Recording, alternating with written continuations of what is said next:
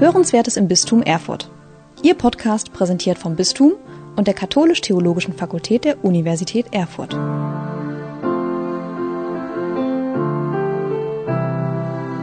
Liebe Hörerinnen und Hörer, herzlich willkommen zu einer neuen Episode von Hörenswertes im Bistum Erfurt.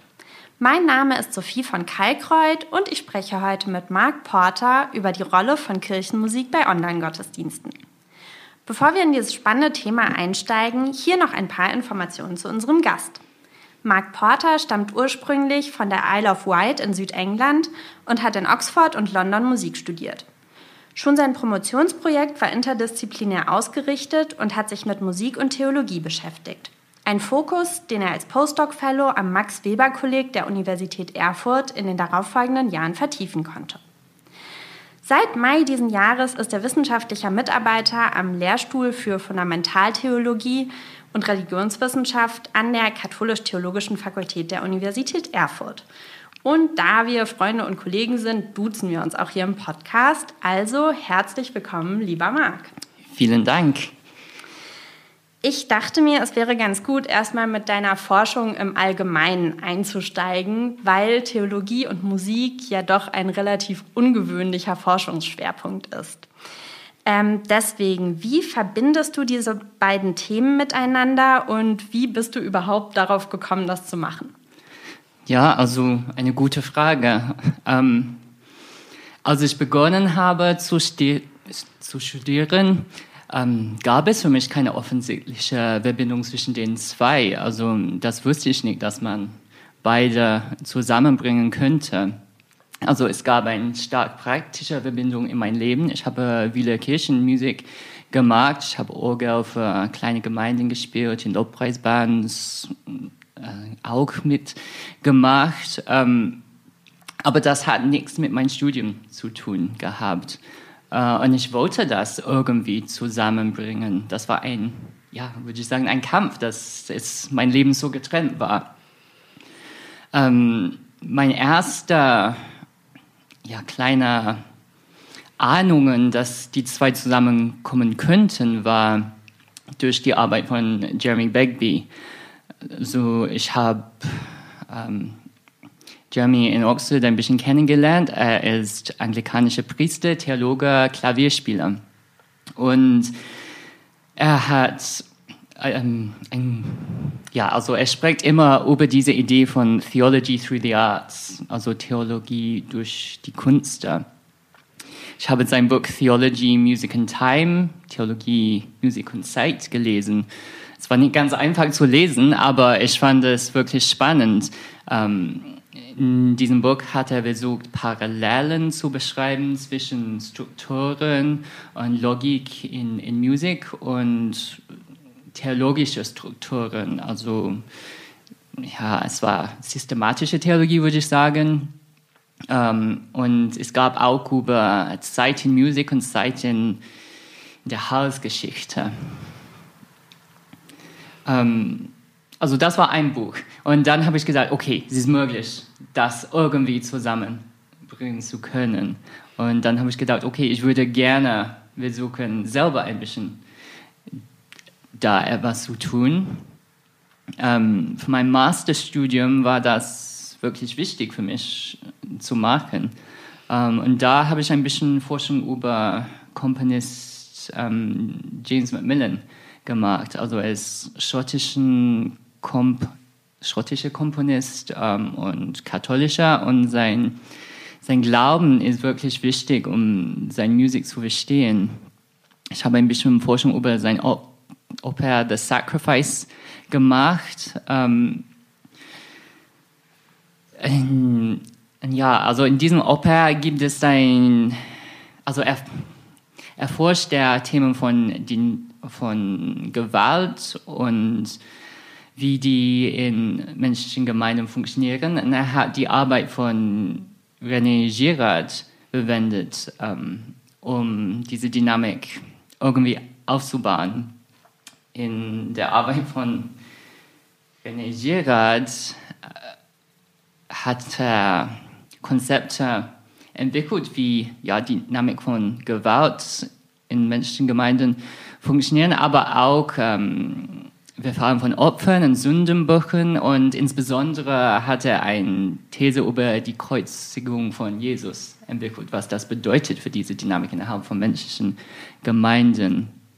Ähm, und da habe ich theologische Konzepte einfach verwendet, also einfach gebraucht, sorry, ähm, um die Musik zu verstehen, weil es war so tief eingebettet in was Macmillan da mit Musik macht. Ähm, ja, also äh, habe ich nicht wahrscheinlich ganz so gut erklärt. Es ist jetzt seit zwölf Jahren oder nee, vor mehr als zwölf Jahren, dass ich das gemacht habe und es bleibt nicht ständig in meinem Kopf. Weil danach bin ich in eine andere Richtung gegangen. Äh, also ich habe eine Pause von Forschung und so gemacht und habe äh, für eine Kirche in London gearbeitet als Director Music.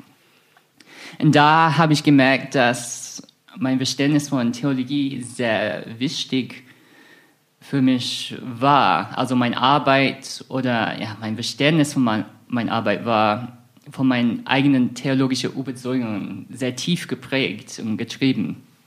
Also es war dort mir wichtig, über die Bedeutung von christlicher Gerechtigkeit innerhalb von der Gemeinde zu denken, auch was das musikalisch bedeutet. Ähm, christliches Verständnis von, von Pflege, von den Musikern und auch Gemeindemitglieder. Und auch, es kam immer wieder diese Idee, dass es biblisch notwendig ist, alle Individuen innerhalb von einer Gemeinde irgendwie eine Stimme zu geben. Also man hört so oft im Alten Testament, ja, es gibt dieser ähm,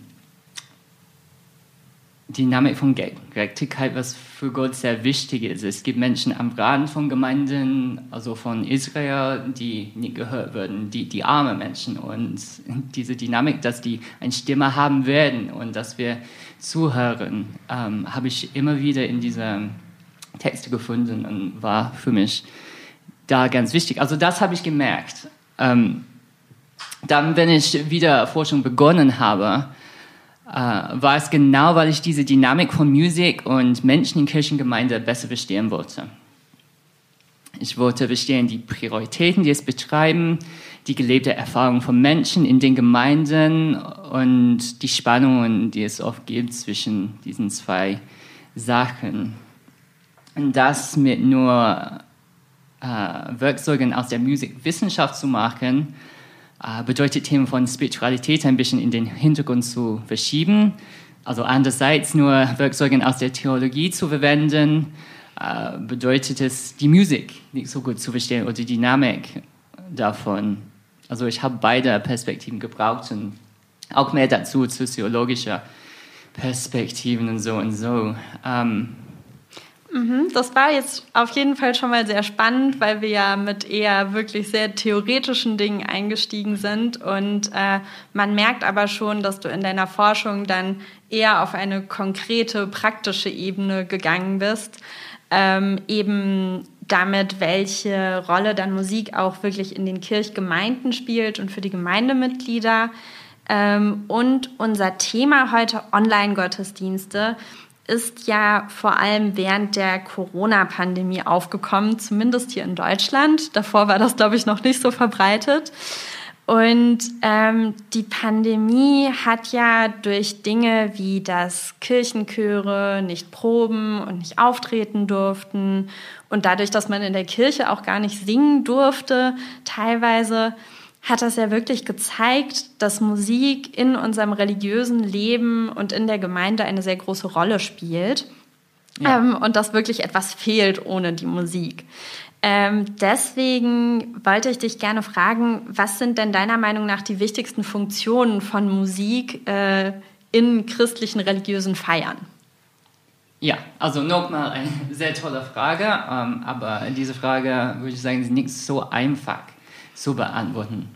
Also es ist einfach eine einfache Antwort zu geben, aber dann gibt es viele Sachen, die nicht drinnen wären. Ähm, Also ich würde sagen, die Funktionen von Musik sind wirklich vielfältig, auch für christliche Gemeinden. Ähm, und die variieren sich massiv, nicht nur zwischen christlichen Traditionen, aber auch zwischen Teilnehmern in einer einzelnen Gemeinde. Ähm, und das bedeutet, das Thema ist ein bisschen kompliziert.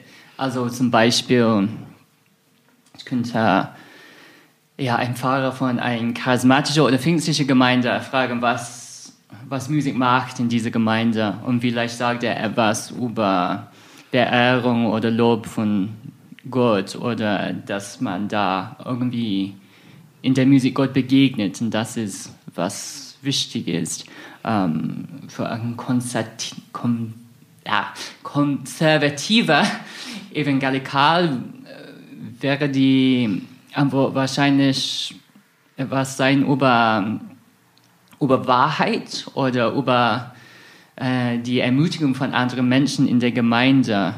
Für manche Gemeinden vielleicht hat es mit Raum zum Nachdenken zu tun oder mit Schönheit, Transzendenz, ähm, Stille, Beruhigung von all dieser Leidenschaften, die, Leidenschaften, die es ständig begleiten.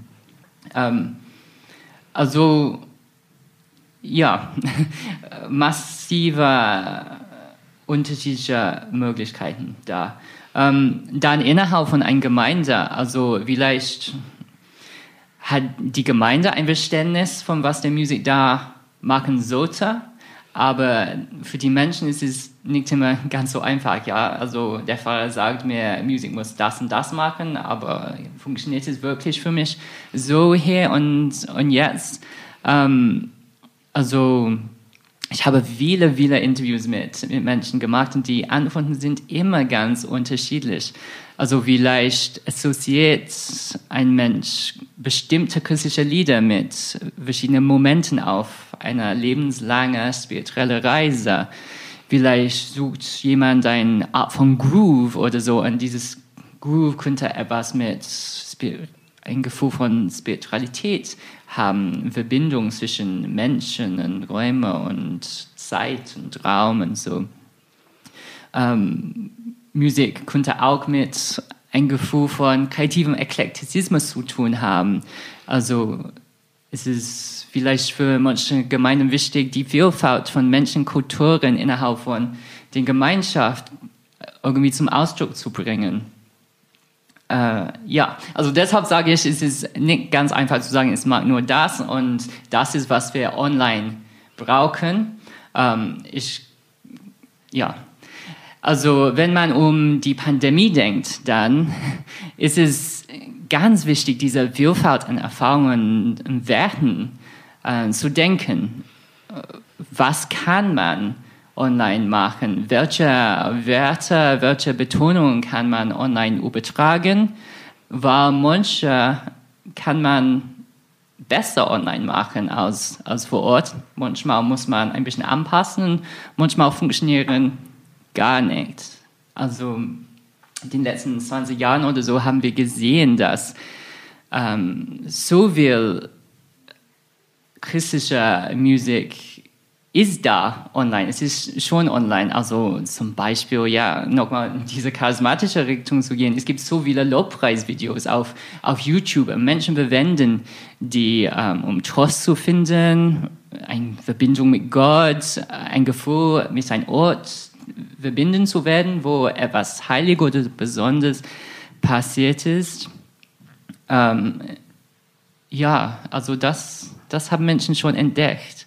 Also die Logik hier funktioniert manchmal anders als offline und es ist wichtig, sensibel da zu sein. Aber ich glaube, in der Pandemie haben wir so oft betont, ja, wir können nicht zusammen singen und das fällt uns. Wir haben nicht so viel tief nachgedacht über diese unterschiedlichen Werte. Also ich würde sagen, die Menschen, für wem das gefällt hat, ähm, waren wirklich ein bisschen laut. Wir haben immer gehört, ja, das fällt, das wollen wir wieder.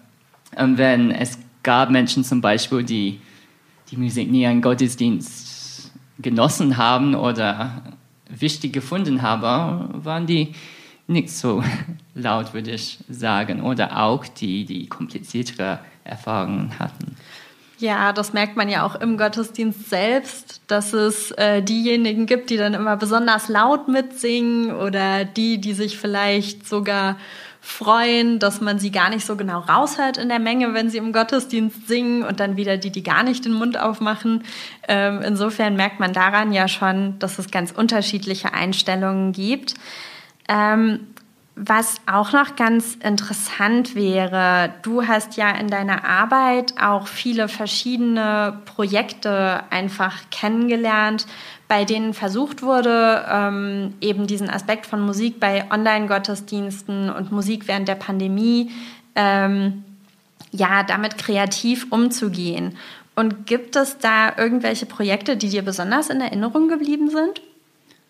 Ja, also na, natürlich gibt es ein paar. Ähm, ob die ganz typisch sind, also wahrscheinlich nicht. Die sind die, die Projekte, die etwas anderes gemacht haben und deshalb habe ich die besonders ähm, erlebt. Aber also ja, also meine Forschung über Musik und Gottesdienste in Kirchen und so online hat ein paar Jahre bevor der Pandemie angefangen. Ich habe Forschungsprojekt über Konzepte von Resonanz ähm, an Max Weber Kolleg ähm, gemacht und es ist mein zweites Buch geworden. Und in diesem Buch habe ich gedacht, ich, ich will unterschiedliche Traditionen und innerhalb von Christentum beschreiben und erforschen, durch, also mit diesem Konzept von Resonanz.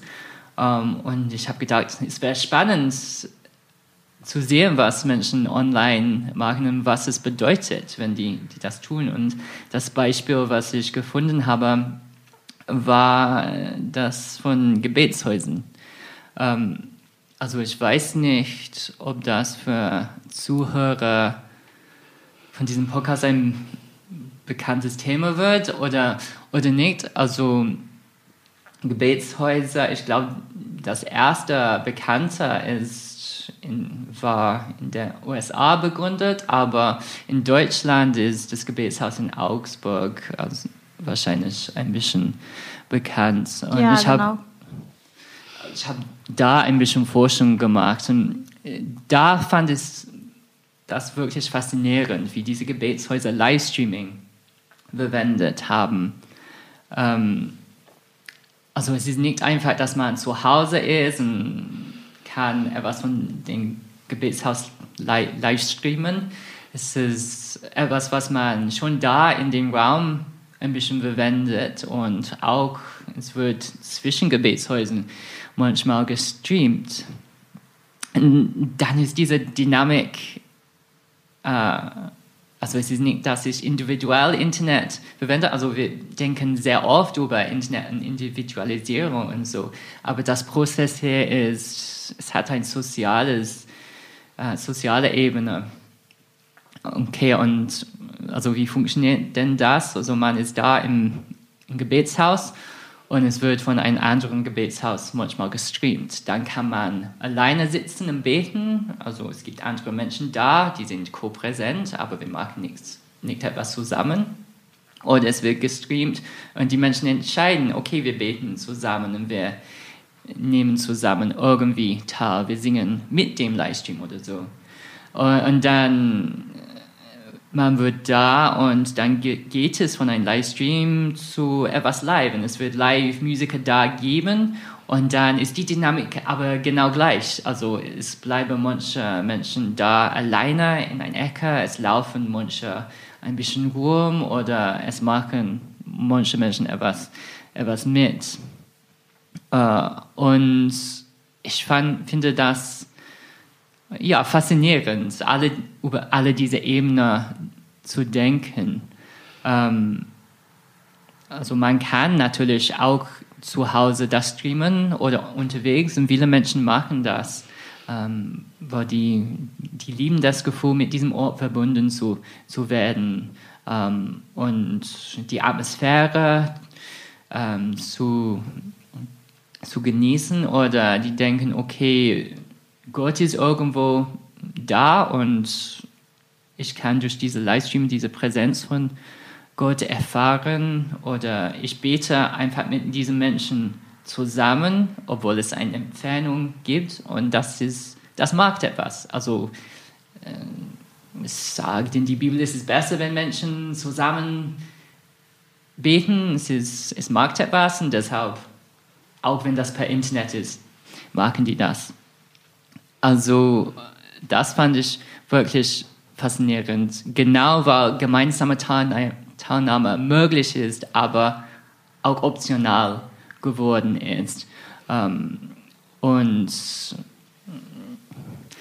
ja, ähm, in der Pandemie selber äh, gab es ein paar Beispiele. Also meine eigenen Erfahrungen waren nicht so besonders, was ich selber gemacht habe. Ich glaube, wie viele andere Menschen, also habe ich ja ein bisschen Musik für Online-Gottesdienste aufgenommen. Ich habe ab und zu ein Projekt gefunden, wo ich zusammen mit anderen Musikern gespielt habe und so und so. Ähm, ich habe es spannend gefunden, unterschiedliche Gemeinden um die Welt besuchen zu können. Deutschland, USA, Afrika, Australien, Indien, Großbritannien, wo immer, um zu sehen, was Kirchen da, da machen. Das war für mich ganz, ganz spannend. Aber die Musiken so war, war nichts merkwürdig oft. So, so nichts Schlimmes, aber auch nicht ganz unvergesslich. Ähm, ich fand es oft sehr spannend, wenn Kirchen diese Gelegenheit verwendet haben, etwas mit Vielfalt ähm, zu tun. Also eine breitere Vielfalt von Musikern zusammenzubringen, entweder innerhalb von der Gemeinde oder von unterschiedlichen Gemeinden. Also es war, ich war in Oxford und da hat die Diözese da wöchentlich ein Abendmahl online gefeiert, also die anglikanische Diözese. Um, ähm, und dann haben die versucht, viele unterschiedliche Gemeinden aus den Regionen einzuladen, bei jedem Gottesdienst etwas zu tun. Also ich war in einem Gottesdienst, gab es diese ökumenische Vielfalt, was man normalerweise nicht in einer Kirche finden würde, weil online ermöglicht, dass Menschen von so viele unterschiedlichen Orten zusammen etwas machen können, was nicht vorher so einfach war. Das fand ich wirklich spannend. Ähm, auch gab es ein paar, also ich spreche zu viel, aber es, es, gab, äh, wir haben letztes Jahr eine Online-Konferenz organisiert ähm, über ja, Musik in Kirchen.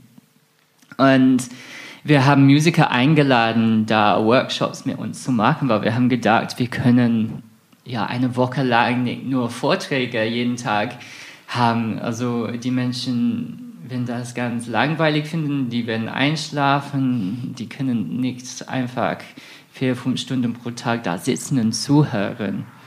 Ähm, und ich fand es wirklich spannend, was die Leiter von diesen Workshops gemacht haben. Also die waren sehr kreativ. Also wir haben das per Zoom live getan und per Zoom ist es oft ein bisschen schwierig, Musik live zu machen. Also dieses Problem von Latenz gibt es immer. Ja, ich spiele etwas und dann hört jemand anderes das ein paar Millisekunden später und dann können wir nicht wirklich das gleichzeitig machen.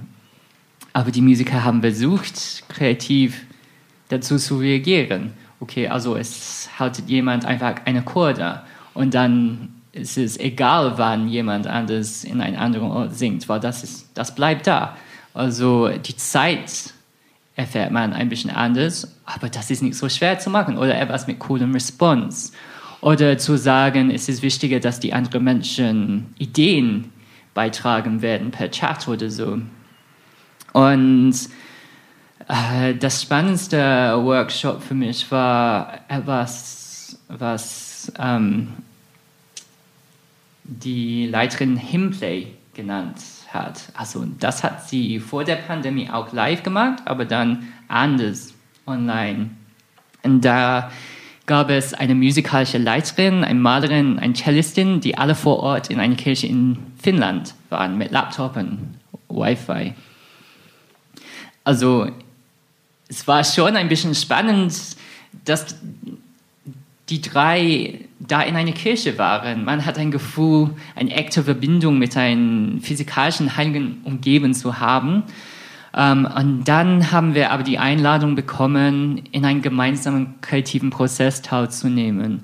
Wir könnten etwas malen oder schauen, ähm, auf ein bestimmtes Thema reagieren oder unsere eigenen Liedtexte zum Beispiel schreiben die die Musikerinnen dann in eine improvisierte Kreativität einbauen würden. Also ein paar haben gesungen, eins ja, hat, als wir Musik gemacht hat, etwas gemalt und alles kam irgendwie zusammen.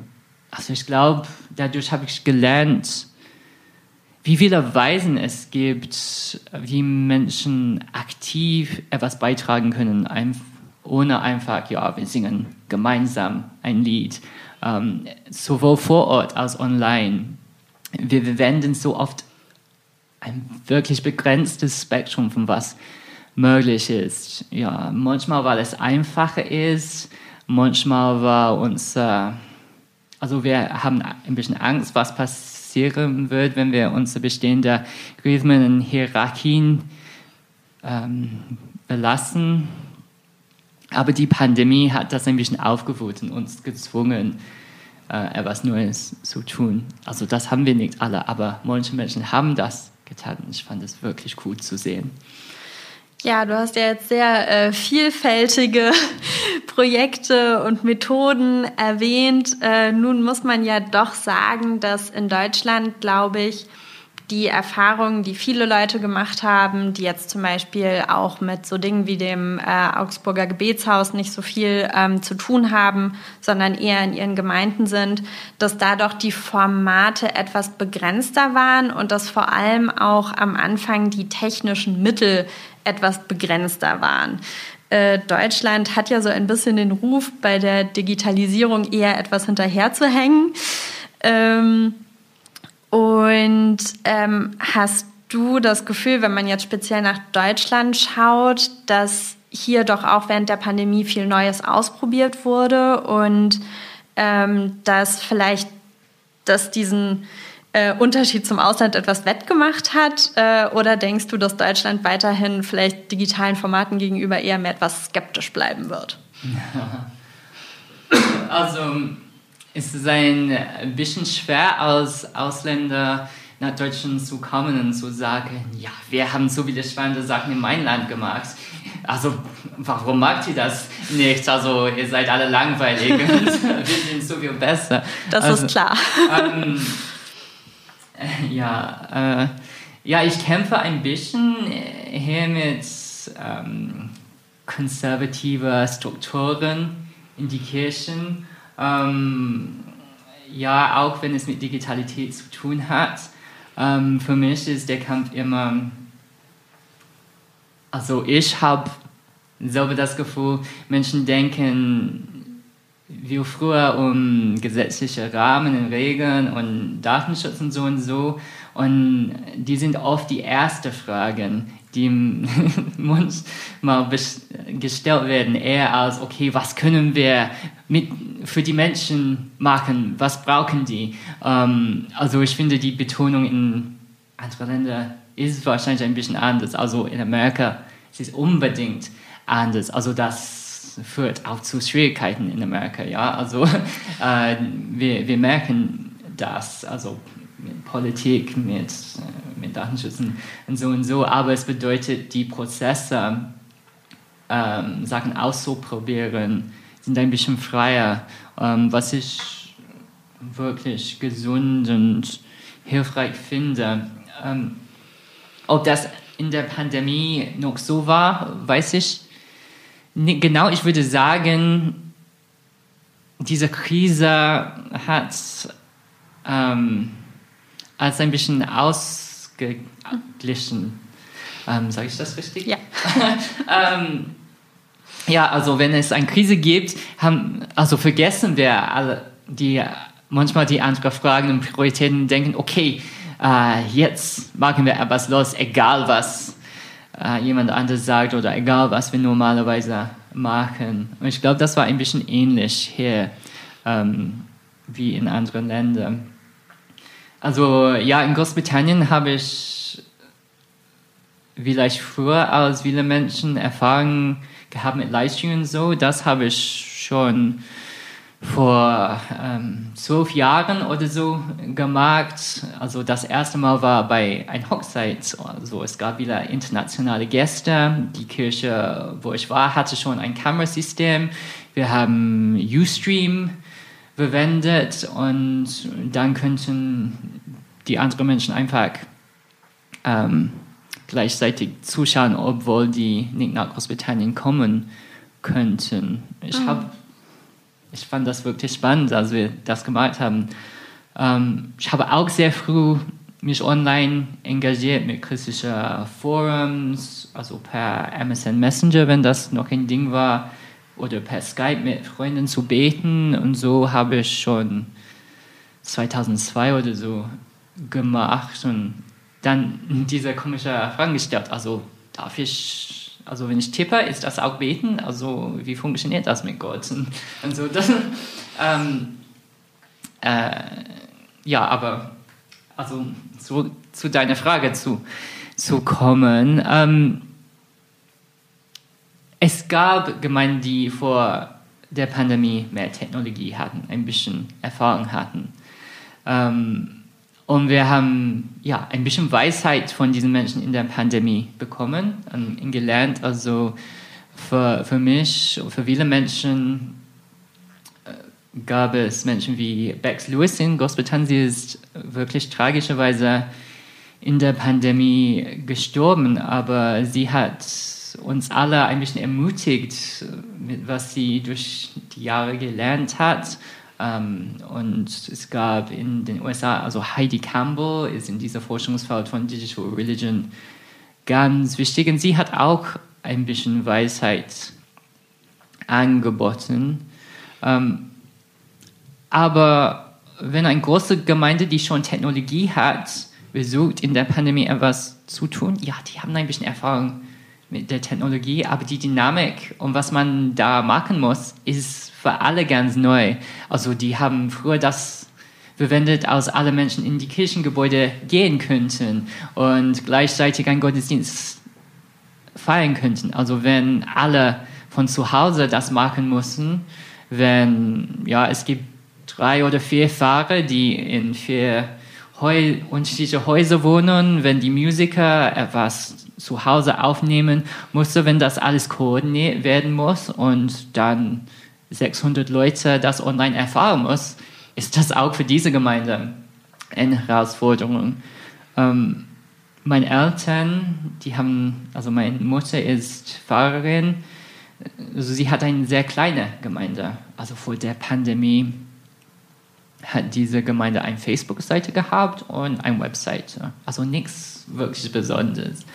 Ähm, und dann in der Pandemie, die haben einfach wieder mit Smartphone gemacht. Also die Mitglieder in der Gemeinde haben schon Smartphones. Und dann haben die gesagt, okay, jede Woche könnte vier oder fünf Menschen eine Lesung zu Hause filmen oder ein kleines Musikstück dann das zu uns schicken. Also jemand muss das zusammenschneiden. Aber das war nicht so ein großer Sprung. Es war, also technologisch war es kein großer Sprung. Es war mehr die Herausforderung, wie immer in der Gemeinde. Es gibt viele unterschiedliche Menschen mit unterschiedlichen Erwartungen und Hoffnungen und Schwerpunkte und dass alle zufrieden mit etwas Neues werden, ist immer schwer. In, ist, in so einer kleinen Gemeinde gibt es oft ein bisschen ähm, ja, Streit, kann man, vielleicht ist das ein bisschen stark, aber die sind nicht alle immer einig. Ähm, ich glaube, diese Dynamik gab es überall. Ja, ich denke, das kennen auch viele unserer Zuhörerinnen und Zuhörer aus ihren Gemeinden, gerade auch wenn die kleiner sind und man sich dann besser kennt, dass es da zu Zwistigkeiten kommt. Ähm, ja, genau. Du hattest ja gerade schon erwähnt, äh, dass manche sich dann auch vielleicht mit den digitalen Formaten generell etwas schwerer tun. Ich glaube zum Beispiel, das Beispiel von der Hochzeit äh, ist für viele Leute wirklich undenkbar, obwohl das vor der Pandemie passiert ist. Ähm, deswegen zum Abschluss ähm, vielleicht noch die Frage, wie es jetzt weitergeht. Also jetzt äh, kann man ja Gott sei Dank wieder zusammen in die Kirche gehen, zusammen singen. Würdest du erwarten, dass trotzdem noch etwas bleibt von äh, quasi den digitalen Angeboten aus der Pandemie? Also ja, also ich erwarte, dass etwas bleibt. Äh, die Frage ist wahrscheinlich, was bleibt und was nicht. Ähm, es ist nicht, wie es war in der Pandemie und wir haben jetzt diese Art von, ich sage auf Englisch, Mixed Economy. Also Genau, ge quasi gemischte Verhältnisse zwischen digital und analog, ja. Ja, okay. Ähm, also manche Gemeinden haben schon entschieden, die haben keine Zeit, Energie oder Bock, das weiter online zu machen. Die, ja, die haben ursprünglich nicht gewollt, das zu tun. Warum jetzt? Ähm, die, also es ist gut, das nicht mehr machen zu müssen. Ähm, es gibt manche, das, ähm, manche, die das noch machen, aber ein bisschen anders. Oft ist es, ist es jetzt weniger interaktiv oder weniger intensiv als früher oder ein bisschen mehr strategisch. Also ein Livestream, so dass ein breiteres Publikum erreicht wird oder Sitzungen noch online zu machen, aber nicht Gottesdienste. Ähm, also ja, die haben gesehen, wo es klare Vorteile gibt, und, aber auch entschieden, wo diese Vorteile nicht so offensichtlich sind oder ja, wo die Werte von die Gemeinden sagen, nee, online ist nicht für uns. Ähm, ich bin selber jemand, der noch sehr gerne Gottesdienste digital feiert. Ähm, und ich bete auch selber oft mit Apps wie, wie Pray As You Go. Ähm, das brauche ich auch, wenn ich Gottesdienst in Großbritannien vermisse, würde ich sagen. Und ich kenne andere Menschen, die gerne solche Aktivitäten immer noch digital machen würden, zumindest gelegentlich.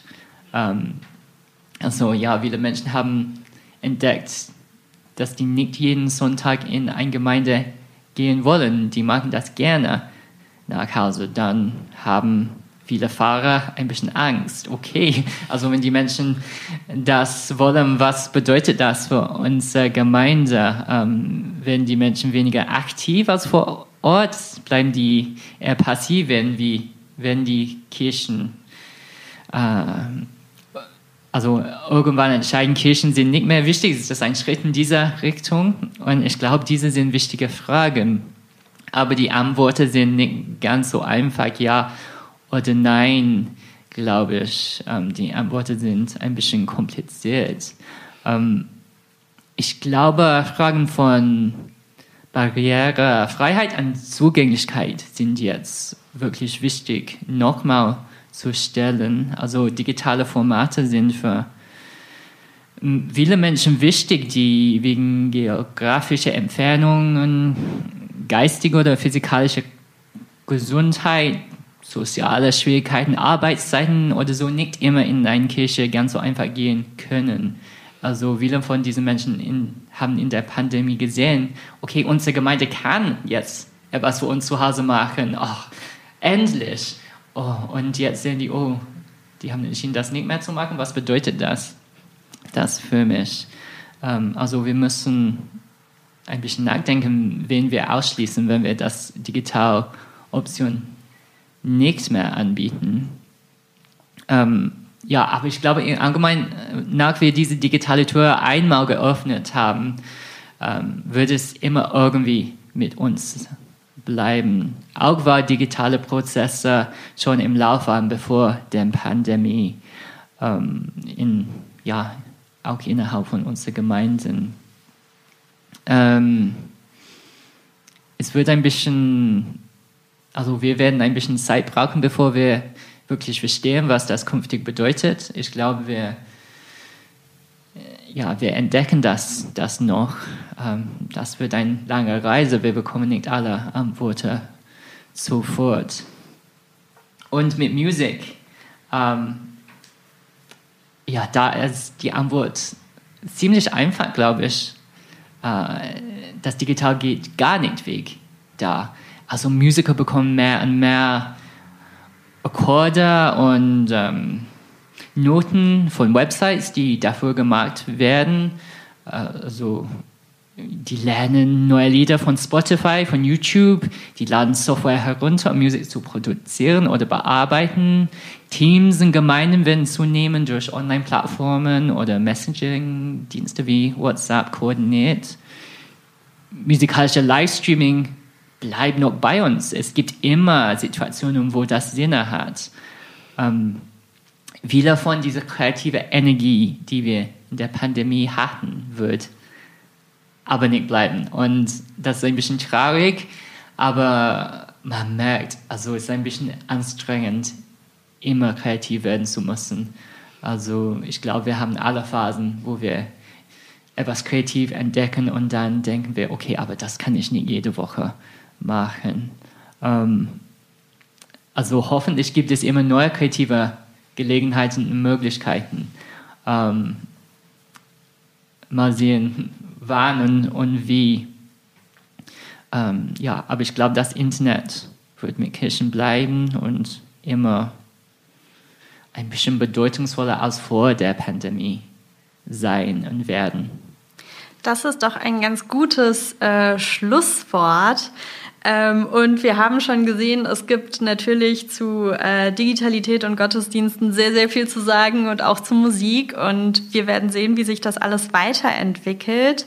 Ähm, jetzt aber erstmal vielen Dank, lieber Marc, für dieses spannende Gespräch und auch vielen Dank fürs Zuhören an Sie, liebe Hörerinnen und Hörer. Und auch in der nächsten Folge werden wir uns weiterhin mit Theologie und dem Internet beschäftigen. Dort werde ich mit Markus Globisch darüber sprechen, wie es die deutschen YouTube-Stars mit der Religion halten. Also auch eine sehr spannende Folge, denke ich, die Sie ab dem 3. Februar online anhören können. Sie hörten Hörenswertes im Bistum Erfurt. Ihr Podcast präsentiert vom Bistum und der Katholisch-Theologischen Fakultät der Universität Erfurt.